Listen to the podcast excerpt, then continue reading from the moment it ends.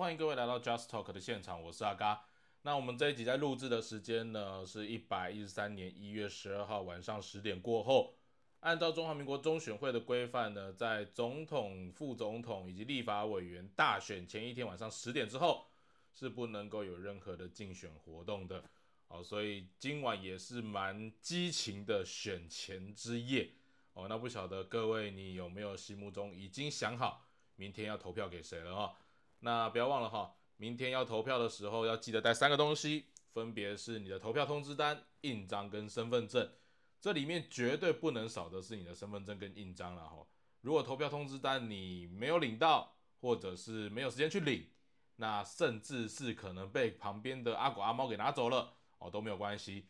你可以到线上中选会的网站上面去查询你的投开票所的位置，以及你在第几页第几号哦，这样子你在投票的时候可以加速你的投票流程，也加快选务人员找到你选票跟选举。的一个契合的一个呃合可哈，那今天晚上呢，因为是选前之夜，所以有蓝绿白各自有自己的造势的场合啦。那十点之后，现在大概都已经需要一个冷却期哈。各家的总统、副总统、立委候选人在这段期间厮杀的如此激烈，在今天晚上十点过后，也会给大家一个冷却的一个时间，冷静下来的时间了哈。那希望大家明天都能够开开心心的投票，好，那投出你理想中的候选人。那这集就这样讲完了，那不是啦，好，我们当然不可能这么快就讲完了，这样子录这集干嘛？那选前之夜总是有一些比较可以去观看的几个重点。阿甘呢这一集呢就想带大家一起来回顾一下这一次总统、副总统以及立法委员选举有哪一些呃，我觉得蛮有趣的关键指标。哦，那首先呢，就是在开始节目开始之前，跟大家分享一下，如果你现在是观看 YouTube 频道的朋友，请你要记得订阅、按赞加开启小铃铛哦，这是一个神秘的魔咒啊，刚每集都要念一遍。那如果你是听 Podcast 的朋友，也欢迎你在我们的 Podcast 上面，你可以订阅起来，并且在线上跟阿嘎做相关的分享。你有任何的意见，都可以在我们的留言处分享你的想法、观点，让我们一起来做交流。好。那在 YouTube 上面也可以找 Just Talk 啊，J I S T A L K，这是我们今年哦二零二四第六季哦，就是全新的一季，要带给大家一个新的节目的选择，也请大家多多支持啊哈。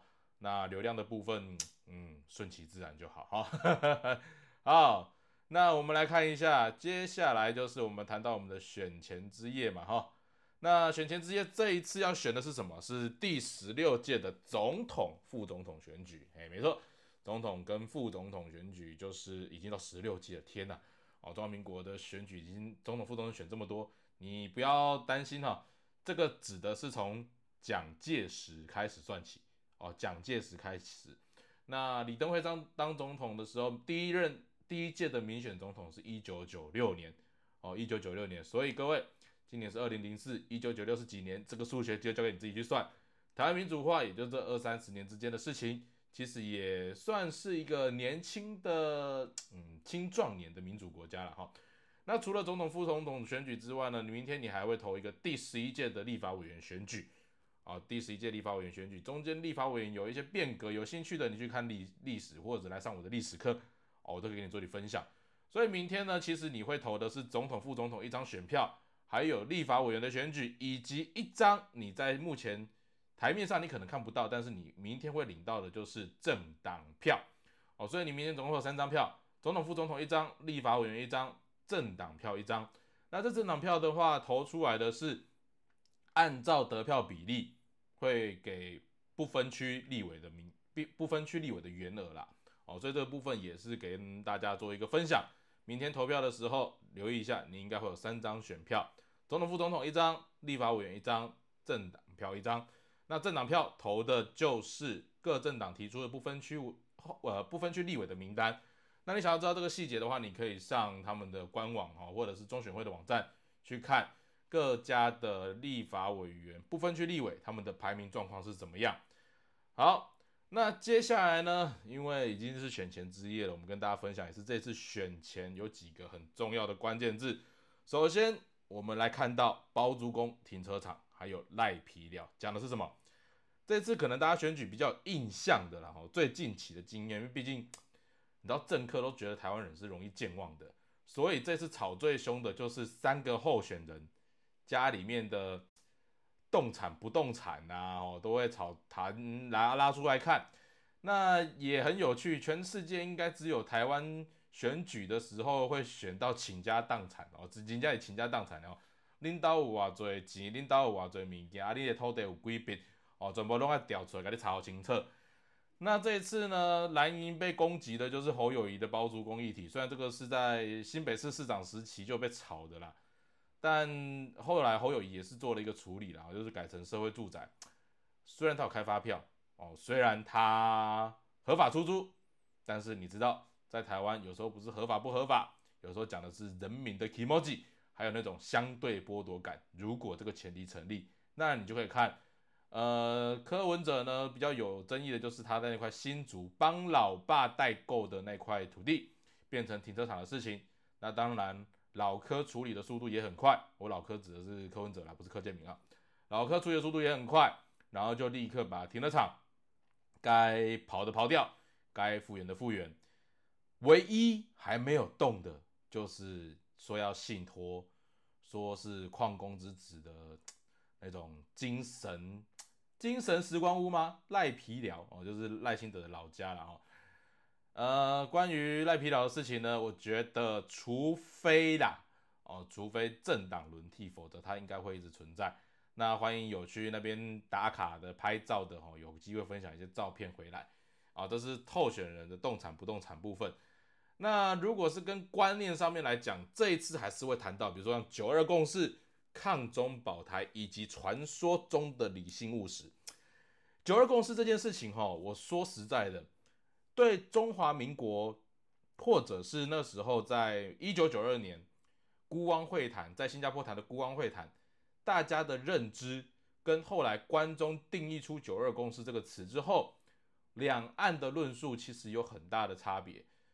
中华民国这边当时的执政党国民党指的是九二共识一中各表，也就是一个中国各自表述。你讲你的中华人民共和国，我说我的中华民国，我不否认你的治权，我不否认统治对岸，但是我也不会承认你的主权。啊，这是基于现在的中华民国宪法底下，它必须要有的一个论述逻辑。那对中华人民共和国而言，啊，中华人民共和国当然不是用中华民国宪法，是用中华人民共和国宪法。哦，中华人民共和国宪法讲的是什么？讲的是一国两制方案。哦，一国两制方案。所以重点就来了，在中华民国这边呢，按照我们现在的宪法架构，九二共识后面接的是一中各表。按照中华人民共和国它的概念叫做九二共识，一国两制。哦，所以这件事情在后来习近平上台之后。他主张大力的强调“九二共识”“一国两制”这件事情，当然就是理所当然。对于中华人民共和国而言，“九二共识”等于“一国两制”；对中华民国而言，那时候国民党提出来论述是“九二共识”“一中各表”。这个论述不管你同意不同意，但是大家当时都能够接受的模糊空间叫做“九二共识”。你后面讲你的一中各表，你讲你的一国两制，这是争议部分。我们两边自己讲自己的，但是不去跟对方吵这个，因为前面有一个九二共识。那九二共识是什么？没有共识的共识。哦，这听起来有点绕口。呃，之前阿嘎的节目里面有聊过这个东西啊，有兴趣可以回去听阿嘎 podcast。但是九二共识在目前的民进党政府操作底下，变成只留下中华人民共和国的论述，叫做一国两制。他不这么说，他怎么超过的亡国感？哦，这是一个很现实的事情，所以这也是我之前一直提出来的一个很大的质疑：为什么你在中华民国里面，你凡事都必须以中华人民共和国的说法当做论述主轴？这是我无法理解的一件事情。但是对民进党而言，他要谈的就是后面这件事情，叫做抗中保台。我要能够抗中，才能够保护台湾。所以赖清德也会提出一件事情：三组候选人里面，唯一能够保护台湾的，只有民主进步党。只有赖清德、萧美琴，各位，我们不会怀疑以赖清德跟萧美琴这两个人，他们保护台湾的决心。但保护也要问一件事情：各位，你拿什么保护台湾？拿台湾价值吗？拿台湾的人民的精神，还是精神胜利法？只要我们相信，我们不愿意接受老共的统治，我们就能够对抗中共吗？你的采取方式是这样，那你要有对抗的本钱呐。那各位，你觉得目前中华民国对抗中华人民共和国的本钱会是什么？军备吗？国际的政治局势吗？还是软实力？你不要跟我讲台积电哦，这句话都是屁话。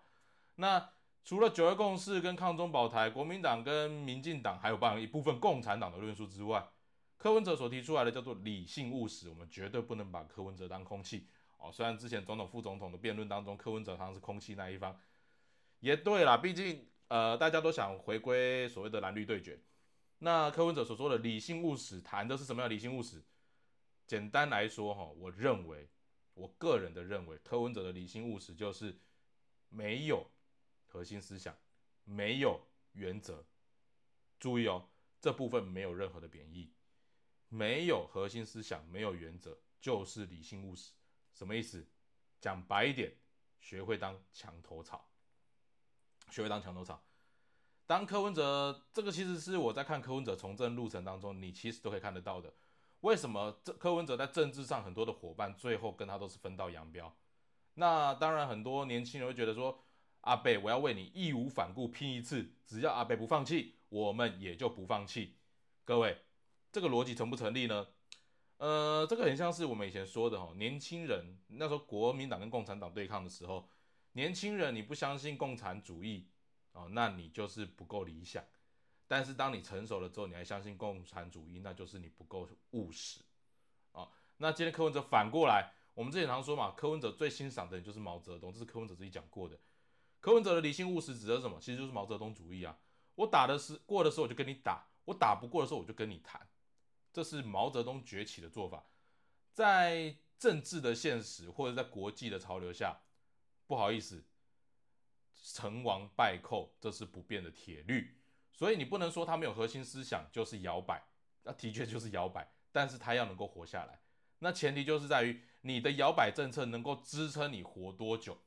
毛泽东的摇摆政策支撑他到建立中华人民共和国，那柯文哲的摇摆政策这种政治上面的变色龙。他没有贬义，但是他能不能为他争取到在国内一个稳定的支持度，甚至在国际上面持续获得美国跟中华人民共和国之间的博弈当中，如他所说的，把台湾变成一个很重要的角色，这部分就值得观察啊。但是我相信呐，在现在这个资讯发达的年代，你要把大家当白痴，因为毕竟他智商很高嘛。他可能认为大部分人都是笨蛋，都是白痴，看不懂他玩什么把戏。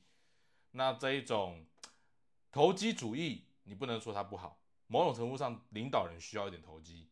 但是当你的投机变成是习惯的时候，大家会怎么看待你？大家会怎么去评估你的言论？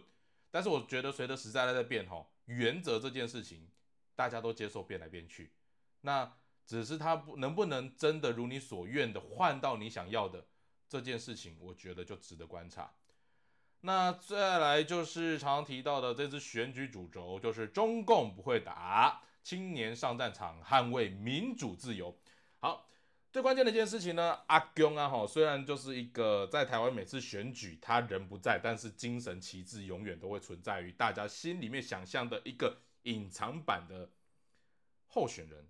我应该这样讲，隐藏版的候选人，反正你抹红嘛，一查阿公啊港喽诶。他是中共同路人，但很妙的一件事情是，今年选举的时候，习近平跟拜登因为中国跟美国关系和缓了，结果习近平那边说他没有打台湾的时间表，这件事情反而让民进党政府高举说，你看习近平说不会打，其实这个做法也是符合民进党一部分的利益，他在强调一件事情什么？中共不敢打台湾，这是民进党咬定中共目前不敢做的一件事情。那你说他这样，呃，他这样说有没有他的评估依据？当然有，可是他合不合乎现实？哎，各位心中有一把尺，你觉得老公真的不敢打吗？老公的经济你在笑他很惨的时候，他会不会内销转出口，把内部的紧张矛盾凸显到外部议题上面来？虽然他常说台湾是他的核心利益，台湾是他的内政，但不好意思，现实面，台湾对他来讲就是一个可以外部转移目标的一个焦点。哦，那这次很有趣的一件事情是，中共说他不会打，民进党上上下下就说来告诉你，中共不会打。但是当马英九哦，最近这几天才刚发生的，马英九接受呃外媒的专访的时候说要相信习近平。其实如果你有看前后文，你会发现马英九他讲话的逻辑跟他从以前到现在一路走来始终如一。我不认为他是卖台，马英九要卖台早就已经是一个假新闻。他要卖，他八年早就卖了。但是他强调的一件事情是什么？两岸要沟通要有互信，这也是一个很大的现实。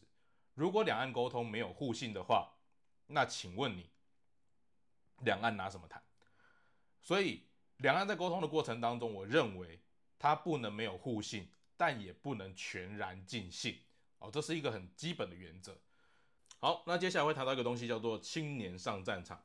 这一次呢，大家会很在意的就是青年到底会不会因为选了谁，所以我就要上场打仗，或者因为选了谁，所以我就不会需要上场打仗。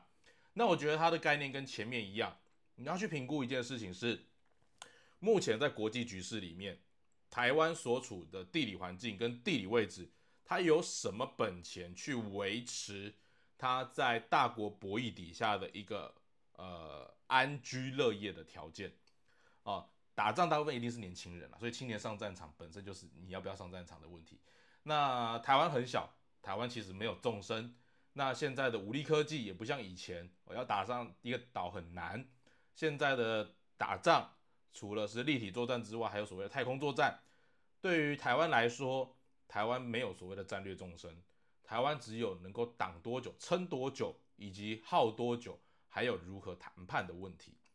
所以。打仗这件事情，也许对中共来讲，的确不会是他首选的依据。但是，打仗这件事情会不会是中共，呃，拿来跟你吆喝的一个筹码？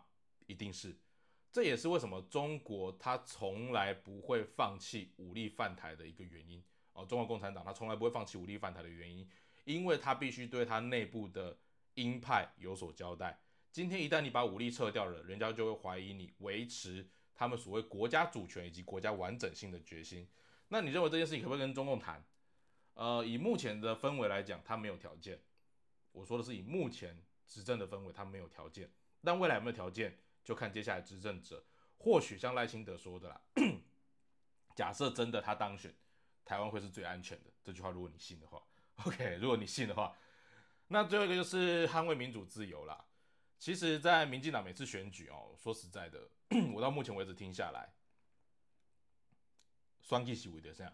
为着咱台湾的民主，为着咱台湾人坚持独立的民主精神。民主自由当然每个人都会维护，但是它会不会成为某一个政党专属的神主牌？我觉得这个地方就是大家可以仔细看看。那你觉得今天假设民进党没有当选，台湾就没有民主自由吗？这些恐吓式的言语，中共不会打青年上战场，捍卫民主自由。如果换谁执政，台湾就没有民主自由；或者是谁执政，呃，青年就会上战场；或者是谁执政，中共就不会打过来。这些话里面有几分真，几分假，几分可能性，几分可行性，几分虚假性，几分骗票性。呃，除了你的政治立场之外，我觉得大家可以客观、理性、务实的想一想啊。那。关键啊，这一次要讲到一个很关键、很关键的，这次选举的核心主轴，关键两个字：借选。今年哈，特别是应该说去年，从去年开始，因为今年二零二四了，从去年到今年哈，借选这件事情常常在嗯报章、杂志啊或媒体上面，你会看得到“借选”这几个字。那借选简单来讲就是介入选举嘛。各位，哪一年？哪一次的选举像这一次谈借选谈这么多？这一次了哈，所以我相信这次的核心主轴叫做借选。那什么是借选？借选就是说哈，某一个政治团体或某一个国家，它介入你们的选举之后，它可以得到好处。所以你要去思考，所有借选喊出来的背后，你都要去思考，到底谁得到好处？这个好处是如大家所想的啊。举例来说。像我们最常说的，民进党最常说的中共借选，中共借选，你的认知是谁会得到好处？中国国民党得到好处吗？哦，因为他们是中共代言人哦，这大家都这么说，但实际上是真的是这样子吗？从中华民国这几次的选举以来，每次只要喊出中共借选，我觉得获利的都是民进党，获利的都是民进党，不觉得吗？周子瑜事件到那个，反正很多明星出来道歉了，最后得利的都是谁？都是民进党。你觉得中国共产党笨到说，我每次介入选举啊，每次都民进党得利，所以我这一次我也再来借选看看，看民进党会不会失去利益吗？他没那么傻啦，哦，没那么傻。好，所以我们来看，如果先按照我们的政府所说的，每一次借选都是老公获利，可是这几次的选举下来，老公真的有获利吗？然后这个地方我打一个很大很大很大的问号，哦，超级大的问号，因为至少我看起来，我觉得老公不但没获利，如果按照老公所期待的，那都没有得到他所想要的。我们来看一下这次。大选当中有哪些都说是老共借选的策略？首先，我要先问一个东西：从最近的最关键的问题，借选到底是国安问题还是私德问题？老共真的对台湾的政治人物有需要这么了解吗？而且都要针对特定的候选人吗？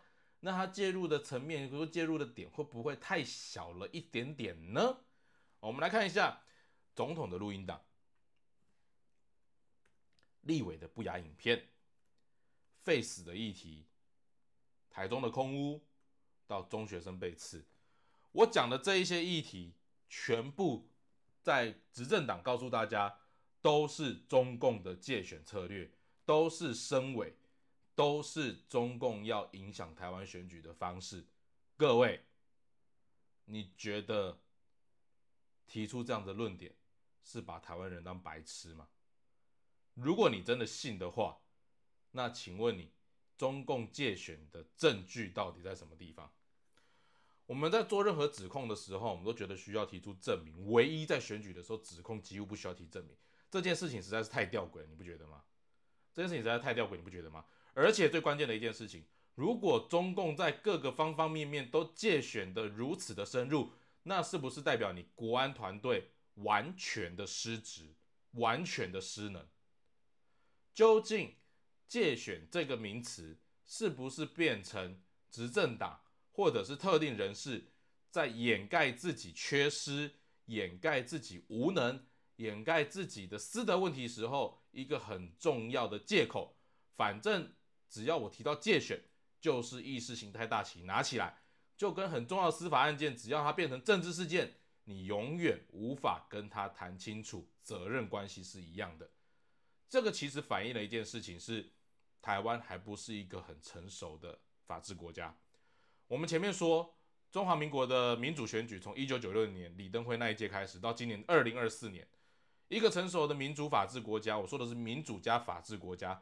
民主如果没有法治，那民主就会是一个民粹国家。民主国家之所以能够稳定发展，是来自于它是一个有法治的社会。但你觉得台湾是一个法治的社会吗？这边插一个旗。前几天，台中一中的学生为了摊为了流动摊贩去道歉的事情，台湾还是一个法治国家吗？我问的是台湾还是一个法治国家吗？还是一个舆论社会？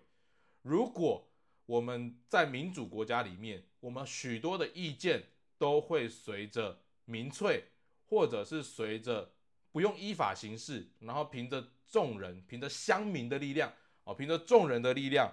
来去做某种程度上面的意见表达，而去影响执法的公正性，那它是一个民主法治国家还是民主民粹国家？我相信这个部分就不言可喻哦。所以，我们前面讲了这么多中国借选的策略，如果这些真的是中共借选的策略，那我真的觉得中共的程度真的很差。他可能是请高中生来做统战部部长。哦，这些策略实在是粗糙到让大家一看说，干真的是中阿公啊改算哦，阿公啊被改念，让台湾来算计。这种说法，我相信有人相信，但他实在是太苍白了。拜托，不要明智未开哦，不要因为这些话，让你真的觉得说，天哪，中共用这么低级下流的方式来做界选，那我问你，它的好处到底是什么？哦，你说低级下流，但是容人家容易相信呢？人家容易相信的不是相信这些手段，而是相信这是中共界选。那谁在宣导他是中共界选？谁在宣导他是中共界选？再来，我跟大家分享一个，除了中共之外，有一个习以为常的借选老大哥是美国。各位，你说美国有借选？开玩笑，中华民国有史以来，我说从开国以来，美国就是介入每次中华民国选举的重要关键，包含中国国民党丢掉中国大陆地区，跟美国的借选、美国的介入都有很大的关系。美国是一个。有常我常说开玩笑啦，中华民国是美受美国屠害颇深的一个国家啊。美国呢，永远以他的利益为主，但很不巧的，目前台湾的形势，中华民国选总统的人，每一个人都要去美国面试，每一个人都要获得美国的合可，甚至美国都跟你讲，我们不介入台湾的大选，但是我们乐观其成。美国都有它完整的剧本，不管谁上台都是他应对的方式。前面的中共也是一样。前面的中共也是一样，如果你是中共统战部的人，如果你是中国共产党对台工作小组，其实你不需要花时间去思考怎么样借选啊，像之前很多共谍啊，说会到大陆去交资料啊，哦，或者说里长去大陆玩啊，就会获得对岸的招待呀，这些都是买票的嫌疑。你们真的把资讯是当白痴是不是，各位？如果我今天要跟中国大陆讲话，我需要人飞过去吗？哦，那某些党的立委直接把中国大陆的女子带来台湾，哦，亲中，哦，实质实质的亲中，啊，那你怎么不说这些也是属于卖台的行为？啊，反正有些是有些党可以，你就是不行嘛，哈，有些党就是永远不会出卖台湾，有些党就是永远捍卫台湾民主价值的精神，让他们不会有出卖台湾的可能性。各位，这理性吗？的理性吗？回来谈美国，每一次的选举，美国的角色永远都是非常重要的存在，而且所有的人都会去跟美国打招呼哦，这是不变的事实。美国要合可，你才可以出来选，这也是不言可喻的事情。为什么？因为台湾在整个外交关系，甚至台湾在整个武力防御上面，对美国的依赖实在是太深了哦，所以你不要想说。借选只有阿公啊，哦，但是你不要忘了，美国也会。好，那全世界呢？因为台湾在大陆跟美国中间嘛，哦，所以你会讲说，那借选主要就是来自两大强，好像可以理解。可是各位，你以为借选都是外面来的吗？你以为借选都是外面来的吗？不要忘了，我们说借选的意思是什么？介入选举，只要他是介入选举，他都是属于借选的行为。所以各位，司法调查是不是一种借选？当全台湾的检察官都开始被下令要去找各地的里长，找各地的大陆观光团去做司法调查，甚至之前联署的过程当中，有意无意的用擦边球的方式进行司法调查，甚至是很多的，比如说前面我所提到的，比如说像一些身委的影带啊，立委说是身委啊，立委说是假造中共借选的资料，但是他们都不愿意公布。这是不是一种司法界选？哦，这是不是一种司法界选？好，那除了司法调查之外，我们来看一下媒体的宣导、媒体的宣传。各位，台湾的媒体形式呢，你已经很熟悉。我们有多少是为政府来宣传的？这一次我就不讲什么了。某一支开车的影片，可以在全台湾，我连我的 line 上面都看得到。各位，这媒体宣传力道不够大嘛？我都很好奇这个党什么时候变得这么有钱，但其实你也不意外高端七百多块卖到八百多块哦，他们都还是一样顺利的完成了他们的交易内容，怎么会没钱？哦，光电产业如此在台南蓬勃的发展，政府啊，应该说某些政党怎么可能会没钱？那再来是什么？各位，官方的假讯息，我真的觉得哦，虽然我们的公务员都很乖。可是，配合执政当局发布大量的假讯息，执政当局都会跟你讲啊，这是假讯息，那是假讯息，这些都不实的讯息。但是当你去核对之后，你会发现每一件事情都是官方假讯息的时候，这件事情，这件事情反映了官方说的只要人民相信而已，就算他说的不是实话，你也必须吞，你也必须相信。各位，这是不是一种借选的手段？如果你说中共造谣是借选，那官方造谣是不是借选？OK，所以我们来看一件事情，在过去这几年当中，政府不断创造物资的稀缺，透尤其在疫情期间到疫情之后，有许多的稀缺产生了。缺水、缺电、缺蛋、缺口罩、缺疫苗，等等等等，叭叭叭叭，缺很多东西。但是你会发现，这些稀缺都可以导致少部分特定的获利，而且这些获利，政府都用非常蛮横的态度去封存、去保存，不让你知道。就算某些政党候选人在辩论会上说他要公开，但是到立法院，他还是用千百种各种理由告诉你，我不能公开。各位。稀缺与获利，关键的后面的“获利”两个字，才是执政党要的，才是执政党要的。所以在这过程当中，人民缺了，但是党肥了啊！人民缺了，党肥了，获利的是党，获利的是党有更多的资源，持续来豢养人民，持续来洗人民的脑，让你觉得哦，我们的政党好棒棒，我们的国家，我们的执政当局很会做事，但其实。各位很会包装行销，不能否定它的存在价值。但是金玉其表，下一句是什么？大家自己心知肚明。所以各位，我们统整一下，其实借选比你想象的更贴近了。成年到我们都讲说外部势力的借选啊，中共借选、美国借选，也许他们都有那么一点点。但是最关键的一件事情是，这些东西都被政客拿来操作，甚至是我告诉你的是，很多在你身旁所发生的一件事情，你都不认为。它可能就是借选的手段。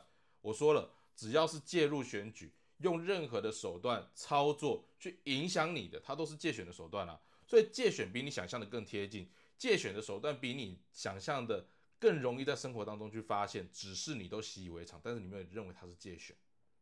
各位，真正的借选不是让你看得到，不是让你感觉得到，而是在你习以为常当中，逐步的让你去接受某种价值观。或某种政党的价值体系，这才是最恐怖的界选。所以各位，选举是要决定你的未来哦。明天的选举要投票的对象是你接下来未来四年的国家领导人以及未来国家的议会，它即将决定我们的政策，决定我们整个国家的走向，决定我们的两岸以及外交关系，以及决定接下来重要内政的发展。选举。他选的是未来，不是过去，哦，但是你可以从过去里面的资料去评估这个人未来的可信赖性、可期待性。那如果你对过去的生活你不满意，那未来你还要选一样的选择吗？如果你对过去的生活你觉得非常好，甚至你觉得这就是我要的生活，那这一次的选举你可以持续支持原来的执政党。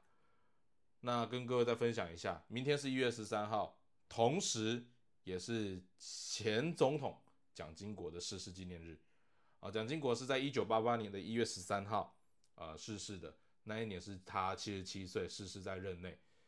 蒋经国是很多人会拿出来提的，他是一个很典型国民党威权时代的人物，但是却是很多人民爱戴的一个人物。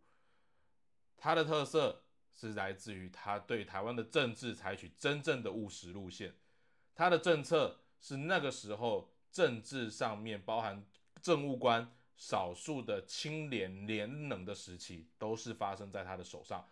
这也是为什么大家会怀念蒋经国很重要很重要的原因。蒋经国有一句名言：“今日不做，明天就会后悔。”政府的做法应该是积极做事，勇于认识，并且不管做对做错，都要能够面对人民。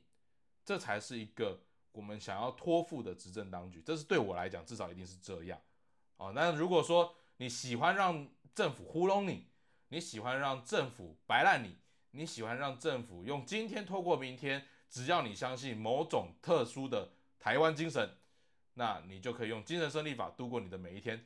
民主胜过你的肚子，而且更何况那个民主还不是真正的民主，是一种民粹式的民主，是一种愚弄式的民主，是你可以接受的。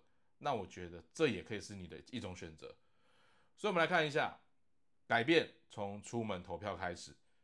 不管你要让政治变得更好，或者是走向你想要持续维持现在的生活，这些不管怎么样，蔡英文这一任都是最后一任了。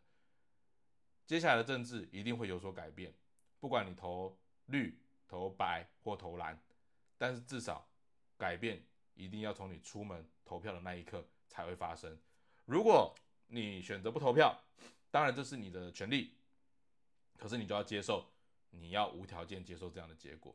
那你会说啊，哥，我投票又不一定我想要的支持者一定支持的人一定会上，当然。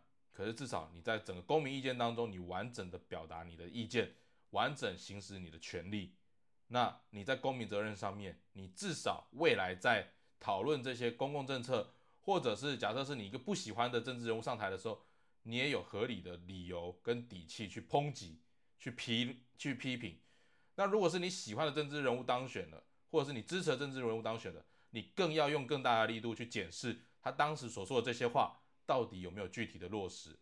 如果你有投票，你就拥有这一切解释跟评论的权利；如果你没有投票，那这一切都只是空谈。哦，这一切都只是空谈。好，那以上就是今天 Just Talk 的所有内容。不晓得大家听完之后，你有什么样的想法或意见？欢迎你在底下留言分享，告诉我们。那也祝福大家 明天的投票过程当中都能够顺顺利利。那我们的节目就到这边，我们下次再见喽。拜拜。